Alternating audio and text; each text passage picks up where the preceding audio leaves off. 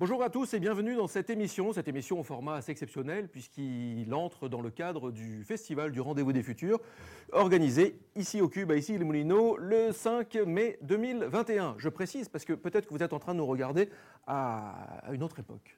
Et tant mieux pour vous. Euh, je suis accompagné de mon camarade, de mon vieux camarade euh, Nils Ezosmanov. Euh, vieux, il n'y a rien de péjoratif, évidemment, c'est juste ancien au sens où ça fait longtemps qu'on travaille ensemble, longtemps qu'on relève un tas de défis ensemble. Bonjour Nils. Bonjour Éloi. Cette émission est évidemment en vidéo, mais elle est aussi en audio, en podcast audio, sur toutes les bonnes plateformes. Cette émission est coproduite, comme depuis le début, comme depuis plus de dix ans, par JD Carré, Triple C et Le Cube. Nous sommes donc dans un format assez spécial et aujourd'hui, aujourd'hui, euh, nous retrouvons deux invités qui, sont, euh, qui ne sont pas sur le plateau ici au Cube, mais qui sont en visio. Euh, c'est à la mode et c'est très bien aussi. nous allons parler aujourd'hui de plein de thèmes. Alors là, je mets plein de mots-clés sur la table et puis on va checker tout ça et puis vous allez voir, ça va être une émission fabuleuse. On va parler de méritocratie, on va s'interroger, on va juste faire pause déjà sur c'est quoi? De quoi on parle? Ascenseur social De quoi on parle? Euh, Reproduction des élites, euh, bulle de filtre, grandes écoles aussi peut-être.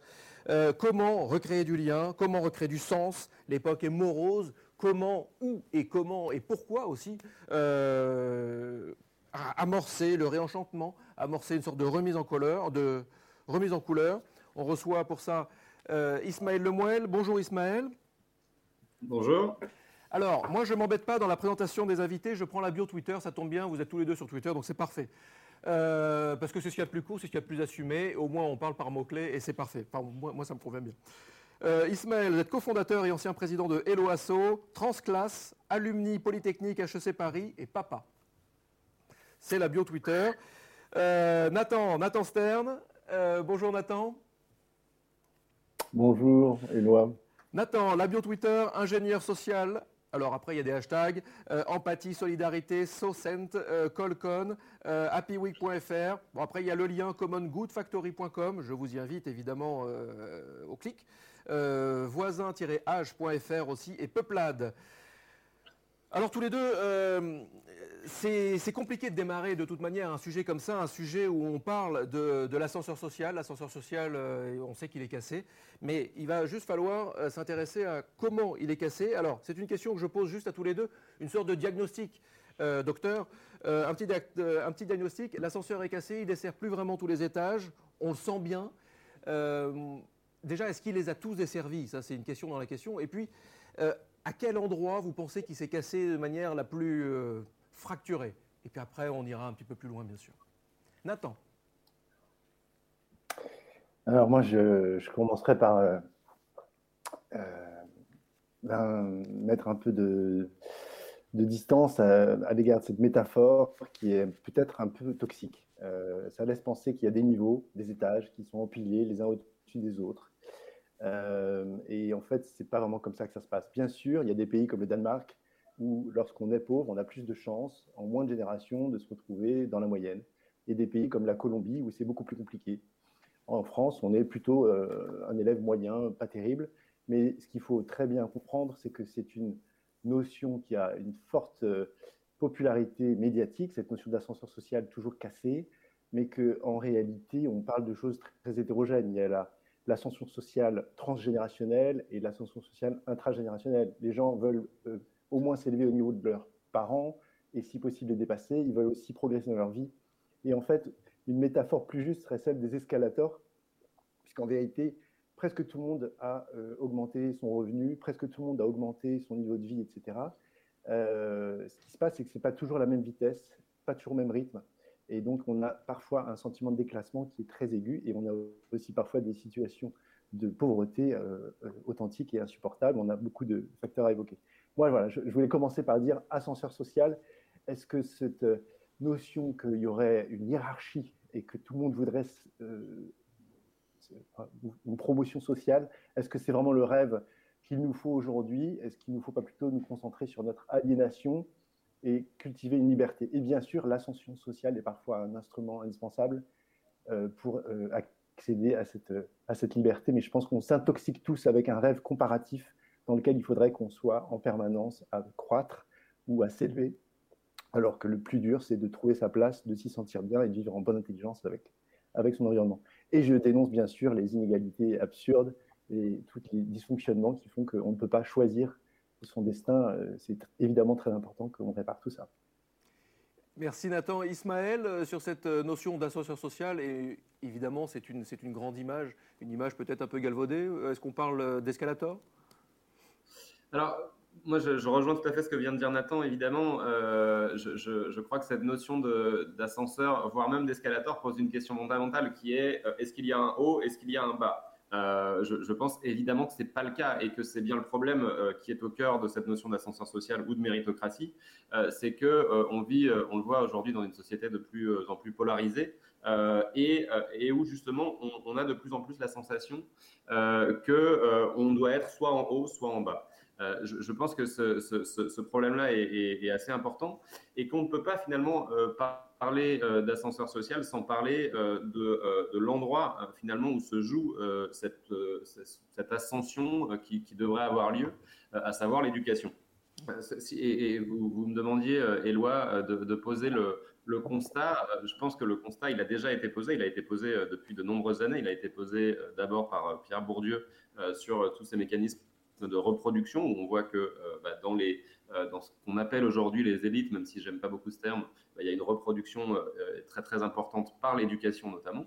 Euh, et puis il a été posé plus récemment, c'est extrêmement intéressant, par l'Institut des politiques publiques qui a publié en janvier dernier un rapport qui s'appelle Quelle démocratisation des grandes écoles depuis le milieu des années 2000 où on apprend que bah, aujourd'hui les deux tiers des étudiants de grandes écoles sont issus de catégories sociales très favorisées et qu'à l'inverse, euh, les étudiants euh, issus de catégories, défavorisées ne représentent que 9% des effectifs.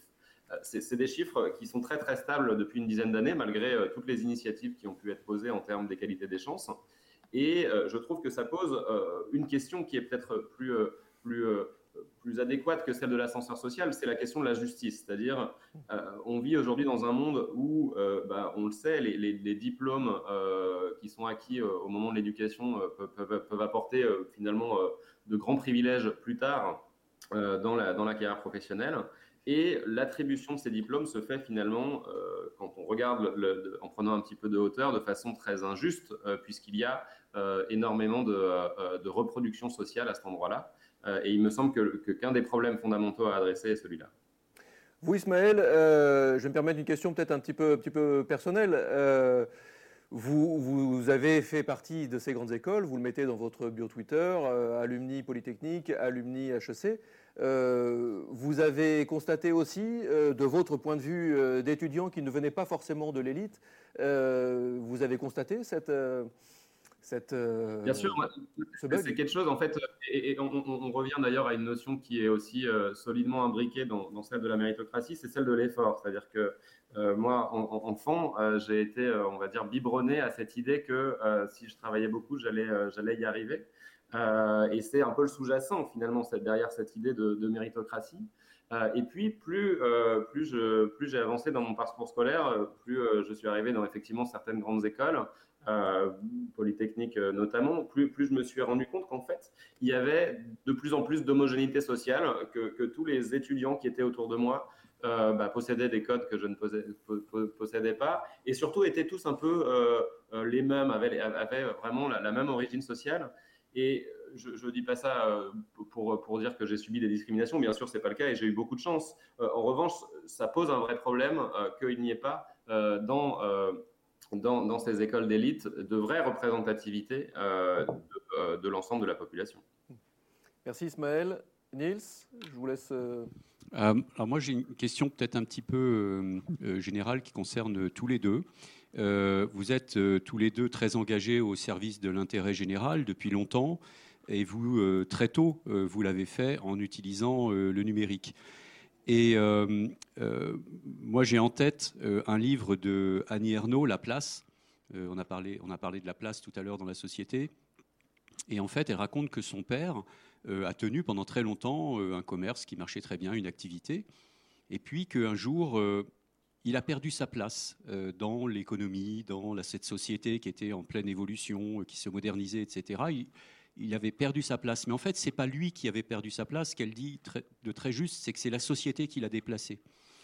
Et ma question, c'est, vous qui êtes dans l'innovation numérique depuis longtemps, et je répète, au service de l'intérêt général, de l'innovation sociale, néanmoins, vous avez contribué fortement à amener un nouveau paradigme, même si c'est un espèce de paradigme de la deuxième chance avec le numérique, mais vous avez contribué à amener ce nouveau paradigme qui déplace euh, justement, qui déclasse même euh, beaucoup de gens aujourd'hui dans la société. Comment vous euh, vivez ce paradoxe?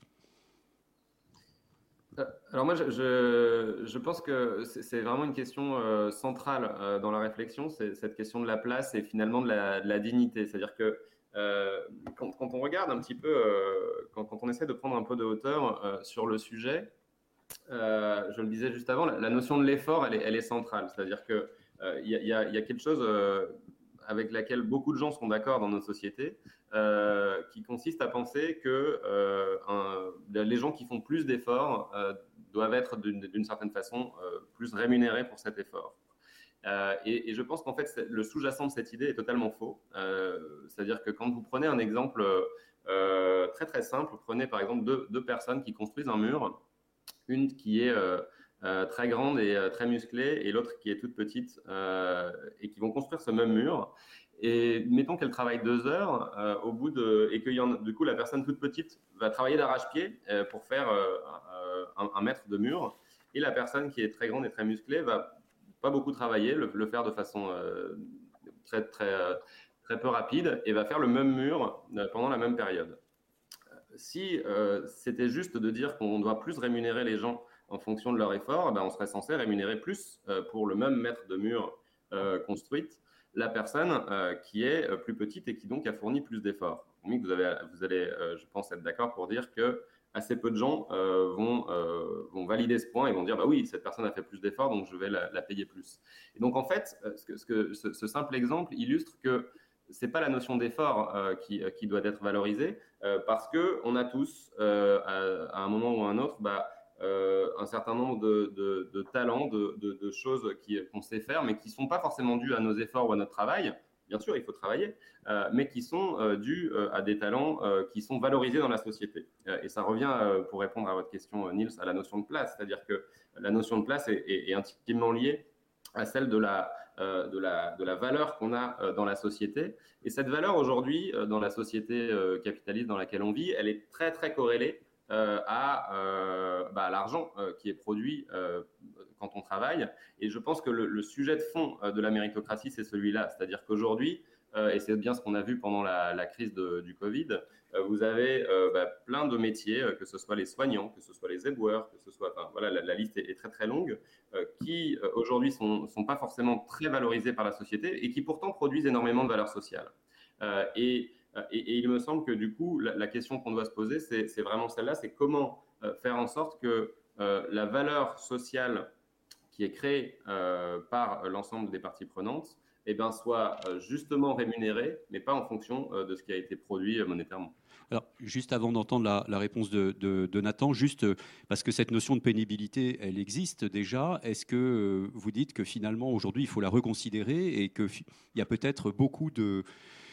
aujourd'hui, comment dire, de, travaux, et on le voit par exemple, on l'a vu avec les infirmières, la charge mentale que c'est, etc., qui aujourd'hui sont sous-valorisées ou, oui oui, je, pense que ce qu'il faut reconsidérer, en fait, c'est le lien entre euh, la valeur monétaire produite et la rémunération des gens. C'est-à-dire qu'aujourd'hui, quand vous êtes un trader haute fréquence, euh, bah, vous gagnez des millions.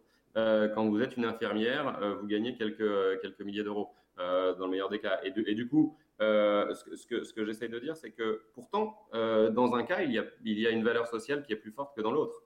Et, et, donc, le marché n'est probablement pas le bon instrument pour déterminer euh, qui euh, gagne le plus ou qui a le plus de mérite, dans le fond. Ok, merci. Nathan, de, de votre côté, oui, quelques éléments de réponse? Euh, je vais essayer de répondre. Moi, je me retrouve complètement dans, dans, dans, ce, que, ce que dit Ismaël sur le rôle de l'éducation, le rôle clé de l'éducation, sur la dimension de justice sociale qui est sous-jacente à cette question de l'ascension sociale et des possibilités de profiter d'une égalité des chances et à ce qu'aujourd'hui on a un marché qui est déréglé et qui ne rétribue pas du tout la création de valeur sociale. Euh, donc il y a une forme de non-méritocratie quelque part du marché, puisque ceux qui sont le plus méritants ne sont pas du tout ceux qui sont les plus reconnus.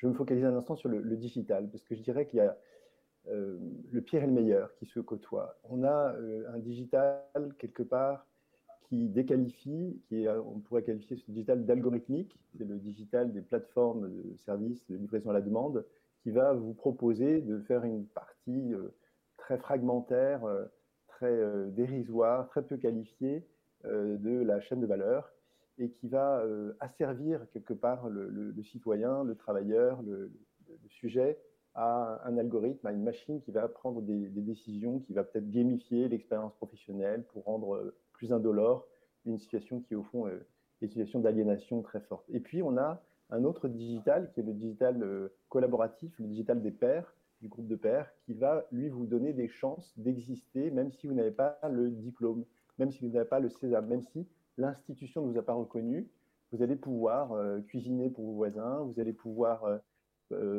mobiliser des fonds pour votre association, vous allez pouvoir faire une campagne de crowdfunding et en fait, vous allez avoir ce support, ce soutien du groupe de pairs. Et donc, on a vraiment quelque part un antagonisme entre un digital algorithmique, quelque part, qui tend à éliminer de l'équation le, le, facteur humain, et puis un digital collaboratif où, au contraire, c'est vraiment l'humain qui va, sur un mode plus horizontal que traditionnellement, euh, retrouver ses chances. Donc, on a clairement, on est à un moment de l'histoire où des opportunités nouvelles s'ouvrent et où on peut réussir, euh, même si on a euh, échoué sur le plan scolaire, même si le système scolaire nous a éliminés. Et moi, je veux quand même dire un tout petit mot de ce que dès le CP, on a des enfants dans le système scolaire à qui on dit T'es nul, t'es le dernier de la classe, t'as une mauvaise note. Et c'est quand même assez scandaleux, à mon sens, qu'on en soit en 2021 encore à avoir, dès l'entrée dans le système scolaire, cette logique compétitive, comparative, où l'enfant va très tôt être habitué à se dire Je suis en dessous. Et on a bien sûr à, à évoquer les discriminations, mais on a aussi à évoquer tous les processus d'internalisation de cette infériorité qui commence dès le CP. Et je trouve euh, que c'est une forme de maltraitance que de donner à des enfants qui n'ont rien demandé des mauvaises notes, euh, comme si c'était une chose inévitable et qu'on n'avait pas d'autre levier pour stimuler l'engagement et le désir d'apprentissage, comme si la curiosité n'était pas euh, un fait notoire, etc. Donc, pour moi, c'est très important de, de s'émanciper quelque part de tous les leviers toxiques de mobilisation et d'engagement au profit de leviers plus désintéressés comme la curiosité, la passion, les rêves, euh, les liens. On n'a pas encore assez parlé des liens, mais si le digital peut être d'une certaine manière un facteur d'émancipation pour beaucoup d'entre nous, c'est parce qu'il nous permet de tisser des liens qui vont euh, nous, permettre d'apprendre voilà, les, codes de comportement qui jouent un rôle clé dans les discriminations scolaires. Quand on ne sait pas comment se tenir, quand on ne sait pas comment se présenter, ben, en fait, on, il est très clair qu'on ne fait pas partie et que du coup, on n'a peut-être pas sa place dans telle classe prépa ou dans telle promotion. Donc, ça, me paraît vraiment clé de, reprendre le paradigme et de se dire on arrête avec cette verticalité, cette hiérarchisation et on essaie de défendre un, écosystème d'opportunités où le sujet, c'est quelle place on va se trouver euh, pour se sentir bien, pour être soi-même et est-ce qu'on va pouvoir changer de place, etc. Je ne sais pas si j'ai été clair, mais j'ai essayé de rester autre chose. Vous avez été très très clair, Nathan. Alors le temps, le temps file évidemment, et c'est mon rôle de rappeler qu'une minute c'est 60 secondes, etc., etc. Je voudrais juste qu'on entende un petit, un petit son, une petite vidéo. C'est une résonance avec Julia Cagé. Euh, on se retrouve en plateau juste après. On est bien pendant le festival du Rendez-vous du Futur. On se retrouve juste après.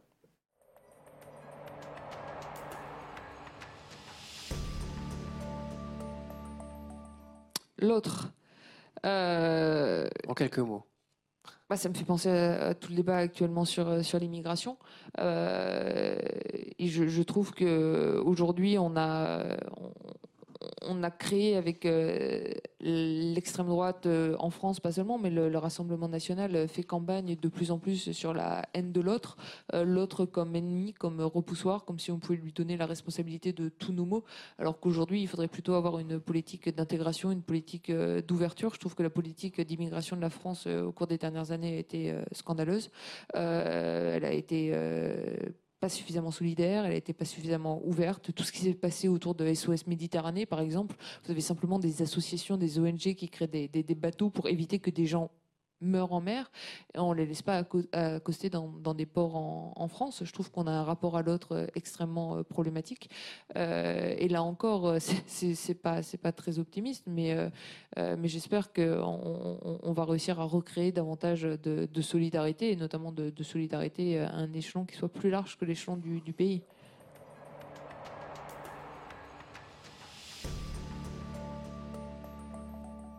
Alors l'exercice n'est pas simple, donc on est toujours sur le rendez-vous du futur avec Nathan Stern et Ismaël Lemuel. Euh, Nathan, Ismaël, Nathan, euh, c'est pas simple le petit exercice que je vous demande, c'est de, rebondir là comme ça en 30 secondes, euh, mais notamment sur ces derniers mots finalement. Il y a quand même une espérance de la part de Julia Cagé vers de nouvelles solidarités. C'est ça, et, là-dessus, je trouve que ça résonne énormément avec ce que vient de dire Nathan également, c'est-à-dire que le sujet quand même est celui des discriminations, c'est-à-dire qu'on a euh, vu euh, ces dernières années euh, tout ce qui s'est passé sur le racisme et le sexisme, mais on parle assez peu finalement du classisme, qui est pourtant, à mon sens, une des discriminations les plus fortes dans nos sociétés aujourd'hui. C'est-à-dire que tous les codes dont parlait Nathan tout à l'heure, sont, sont, des codes qui sont acquis par l'éducation et, que, que, et qui sont très très différents selon les classes sociales. et donc, on, on voit aujourd'hui que ce manque de solidarité, bah, il vient tout simplement, à mon, avis, du fait qu'on euh, juge très très facilement euh, les comportements, les habits, la façon de parler euh, que vont avoir les gens dans d'autres classes. Et, ce jugement-là, qui, est vraiment de la discrimination pure, mais qui n'apparaît pas comme tel dans la société, eh ben, est quelque chose qui crée un fossé très très très très fort entre les gagnants de la méritocratie et, et les perdants qui se sentent humiliés dans, ce jeu-là. Et donc, il me semble que euh, au cœur euh, de la solidarité, eh ben, il doit y avoir la réconciliation entre finalement euh, cette, cette, hubris qui peut, qui peut un petit peu saisir tous les gagnants de ce système et, et l'humiliation qui est, qui est vécue par tous ceux qui n'ont pas les codes pour, pour, pour prendre cet ascenseur. Merci Ismaël. Nathan, un petit rebond également en quelques secondes, enfin en quelques mots. Avec plaisir. quand on regarde les études internationales, on voit qu'il y a une corrélation entre l'intérêt pour la redistribution, qui est beaucoup plus fort en Europe qu'aux États-Unis, par exemple, et la perception que l'ascension sociale est possible. Et on repart un autre facteur très important, c'est que lorsque on a une perception négative de l'immigration, le désir de redistribution est cassé. C'est-à-dire qu'on ne veut pas que les nouveaux venus bénéficient de l'État-providence ou de, de quelques services que ce soit. Donc, la perception négative de l'immigration est intéressante à instrumentaliser quand on veut casser le désir de redistribution, parce que c'est vraiment un facteur limitant. Et du coup, je pense que euh, j'essaie de réagir en, live à, Julia Cagé euh, et à son propos. Je pense que c'est important de, s'intéresser vraiment au ressenti subjectif des citoyens pour prendre acte qu'il se joue des choses euh, ambivalentes autour du rapport à l'autre et de la question de, la redistribution. Il y a, il y a vraiment une définition à se donner de, la justice. Il faut se rendre compte que les États-Unis sont plus inégalitaires et donnent moins de chances à leurs citoyens que l'Europe. Et pourtant, là-bas, la perception des opportunités est beaucoup plus forte. La notion de rêve américain y joue un rôle. Et du coup, le désir de redistribution a longtemps été moins fort. Après, Biden est arrivé. Il dit que le ruissellement n'a jamais fonctionné. C'est une petite révolution. Donc, on attend de voir la, les prochains épisodes, mais jusqu'ici, il, y, a eu quand même euh, euh, de forts contrastes. Je ne sais pas si j'ai su réagir. Si, merci Nathan. Et c'est vrai que là, on assiste un peu à une Biden mania. On a hâte de voir les prochains épisodes. Vous avez raison. Nils? Oui, juste un, mot pour dire que est-ce qu'il ne faut pas euh, repenser l'économie en, en repensant l'idée des externalités positives. Euh, je sais que Ismaël, vous avez beaucoup travaillé là-dessus, Nathan aussi, sur euh, finalement une, reconnaissance d'un ROI, pour prendre un terme d'économiste, retour sur investissement qui soit différent, et notamment euh, le ROI des actions d'intérêt général. Par exemple, Ismaël, vous avez, je sais, à un moment donné, bataillé pour que la, BPI, le plan de relance, etc., acceptent l'idée que le secteur associatif, le tiers secteur, amène une valeur sociale extrêmement forte, sauf qu'il n'a pas accès au crédit d'impôt recherche, il n'a pas accès aux, aux aides que les entreprises ont, etc. Est-ce que là, économiquement, il n'y a pas un biais qu'il faut ou un, angle mort qu'il faut corriger? Si, si, tout à fait. Je, je, merci euh, Nils de, revenir là-dessus. Je, je, pense qu'en fait, euh, le biais qu'il faut corriger, c'est un, un, peu un biais cognitif, c'est-à-dire que aujourd'hui, Nathan le disait tout à l'heure, l'égalité des chances est vue comme quelque chose qui serait au fond souhaitable. C'est-à-dire qu'on se dit tous, ah bah oui, ça serait génial si on arrivait à corriger le système éducatif pour que tout le monde ait la même opportunité. Et dans ce cas-là, le système fonctionnerait parfaitement. Je pense que c'est tout à fait faux. Euh, c'est-à-dire que si vous imaginez euh, euh, un système où tout le monde, justement, a, une société où tout le monde a la, même chance de réussir, il ne faut pas sous-estimer quand même le fait qu'on on, arrive quand même dans une société à un moment donné. Je vais vous donner un exemple précis là encore. si vous appelez Michael Jordan, et que, et que vous, vous faites du basket, vous devenez très très successful en basket. Mais il ne faut pas oublier euh, que en fait, si vous, avez, euh, si vous étiez né pendant la Renaissance, euh, bah, probablement tout le monde s'en fichait du basket et vous n'auriez pas eu tout le succès, tout le succès en question. Et donc, en fait, tout ça est, énormément une question de chance, quand bien même on fait beaucoup d'efforts et quand bien même on, on, a beaucoup de talent. Et donc, il me semble que le sujet clé, c'est celui-là, c'est de reconnaître finalement la part de chance qu'il y a euh, dans les parcours euh, euh, qui existent, de ne pas être dans une posture de domination sociale et d'humiliation envers ceux qui ne réussissent pas. Et une fois qu'on a posé ça comme un principe qui devrait être, à mon avis, ce, principe finalement d'humilité et, de reconnaître la chance qu'on a d'être à l'endroit où on est, qui est bien souvent une chance de naissance, eh bien, c'est un, principe très très différent de celui de la méritocratie, euh, qui euh, forcément ensuite invite à euh, penser l'économie différemment. Mais du coup, pour le dire autrement, il me semble que le, que le sujet de fond est un sujet plus de morale que d'économie et que, et, que c'est cette conviction qui est largement partagée dans la société que l'égalité des chances est souhaitable et que, et, que l'effort doit être rémunéré, qu'il faut, qu'il faut complètement changer pour, pour, pour, construire la société sur une base nouvelle. Merci Ismaël. Euh, j'ai une petite surprise pour vous. On a une petite surprise. On a Alexandre, Alexandre euh, euh, qui nous accompagne depuis quelques années avec des chroniques un petit peu étonnantes. Nous sommes le 5 mai 1789. Non, vous ne réveillez pas. Nous sommes le 5 mai 1789 et aujourd'hui, les États généraux s'ouvrent. Nous retrouvons un petit extrait du journal télévisé de l'époque. Ah, c'est la chronique Aléa Jacta Fuite. On est bien dans le festival Rendez-vous des Futurs avec Ismaël Lemoel et Nathan Stern. À tout de suite.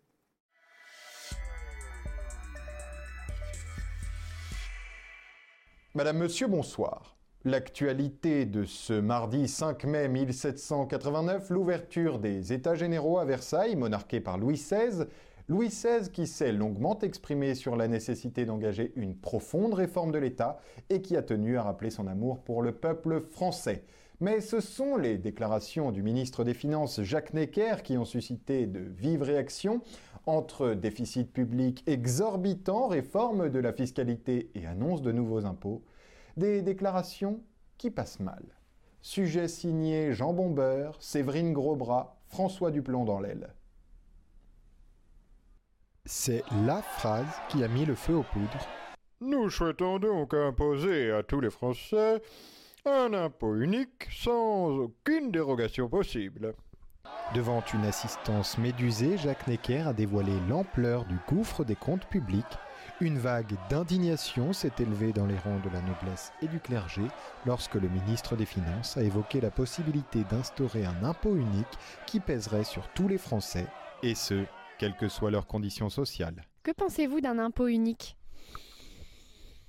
Euh, sur le fond, moi je suis plutôt pour. Après, euh, voilà, je vois pas pourquoi c'est toujours au même euh, de, payer. pour les autres, voilà, il y en a bon, on va pas les citer, enfin, euh, la noblesse et, le clergé, par exemple, eux, ils payent pas, ils, payent pas d'impôts. Alors, euh, je comprends pas pourquoi ils ont autant de privilèges aujourd'hui encore. Qu'est-ce qui justifie euh, cette position privilégiée, je veux dire?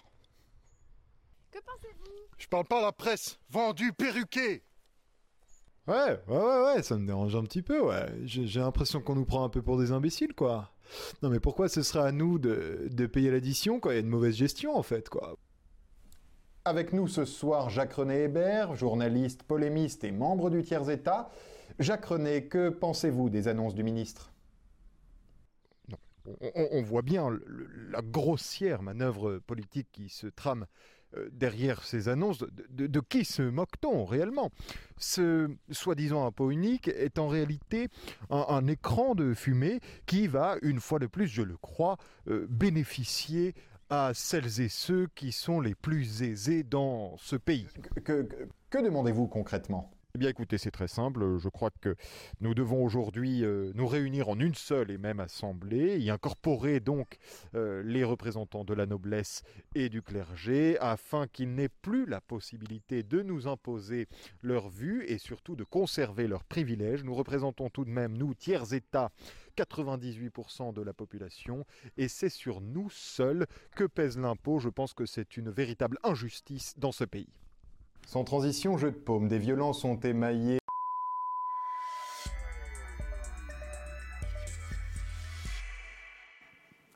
C'était donc la chronique Aléa Jacques Tafuite d'Alexandre Molitor. Merci beaucoup Alex. Euh, juste, juste en deux mots, Ismaël, Nathan, un petit, un petit rebond alors oui, sur l'impôt, moi, c'est assez marrant parce que c'est une question qui est forcément euh, assez, assez corrélée.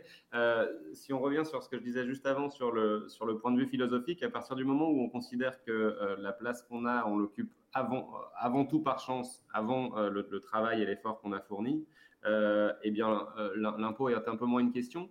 En revanche, il, me semble que ça, que, que, on ne peut pas nier non plus que l'impôt est une forme de c'est quelque chose qui est imposé par l'État. Ce qu'il faudrait réussir à faire, c'est que philosophiquement, euh, ça devienne euh, quelque chose de chouette de payer son impôt. Euh, et pour ça, il faut bien changer les sous-jacents philosophiques de cette méritocratie. On est d'accord, Nathan? En ce moment, je défends une mesure que j'ai appelée éco des taxes, qui dit que la fiscalité devrait nous pousser à consommer mieux et que le prix des biens et des services devrait être affecté pas seulement par le coût de production mais par euh, les externalités et notamment par l'impact social et environnemental du bien ou du service. Et à travers cette, euh, cette défense que j'essaie de, de, pousser, c'est de promouvoir c'est une modulation dans notre définition de la réussite, dans nos indicateurs de réussite. Et aujourd'hui, on a une définition de la réussite qui fragilise l'habitabilité même de notre planète. C'est assez fou qu'on se soit donné une boussole de mesure de notre croissance, de notre réussite, qui nous euh, pousse au suicide. Donc il est vraiment urgent, comme le disait Nice, qu'on reprenne en compte la question des externalités et qu'on l'intègre dans nos prix pour que le marché reflète un peu mieux la valeur réelle des choses. Et je, boucle aussi sur ce que euh, disait Ismaël concernant la non-reconnaissance économique de la création de valeur sociale. C'est ça qu'on paye chaque jour quelque part. Et euh, réparer l'ascenseur social, c'est souhaitable pour autant que le système lui-même soit réparé et qu'il ne mesure plus la réussite à la valeur économique ou à la création de revenus, mais à tout un tas d'autres euh, expressions qui sont beaucoup plus essentielles et, durables. Merci Nathan Stern, merci Ismaël Lemoel, merci Nils Osmanov d'avoir participé à cette émission. Une émission euh, coproduite par JD Carré, Triple C Le Cube. Vous retrouvez cette émission en vidéo et aussi en podcast audio sur toutes les bonnes plateformes. Bon, comme d'habitude, si vous le voulez, aimez, commentez et ensemble, partageons le changement. À bientôt.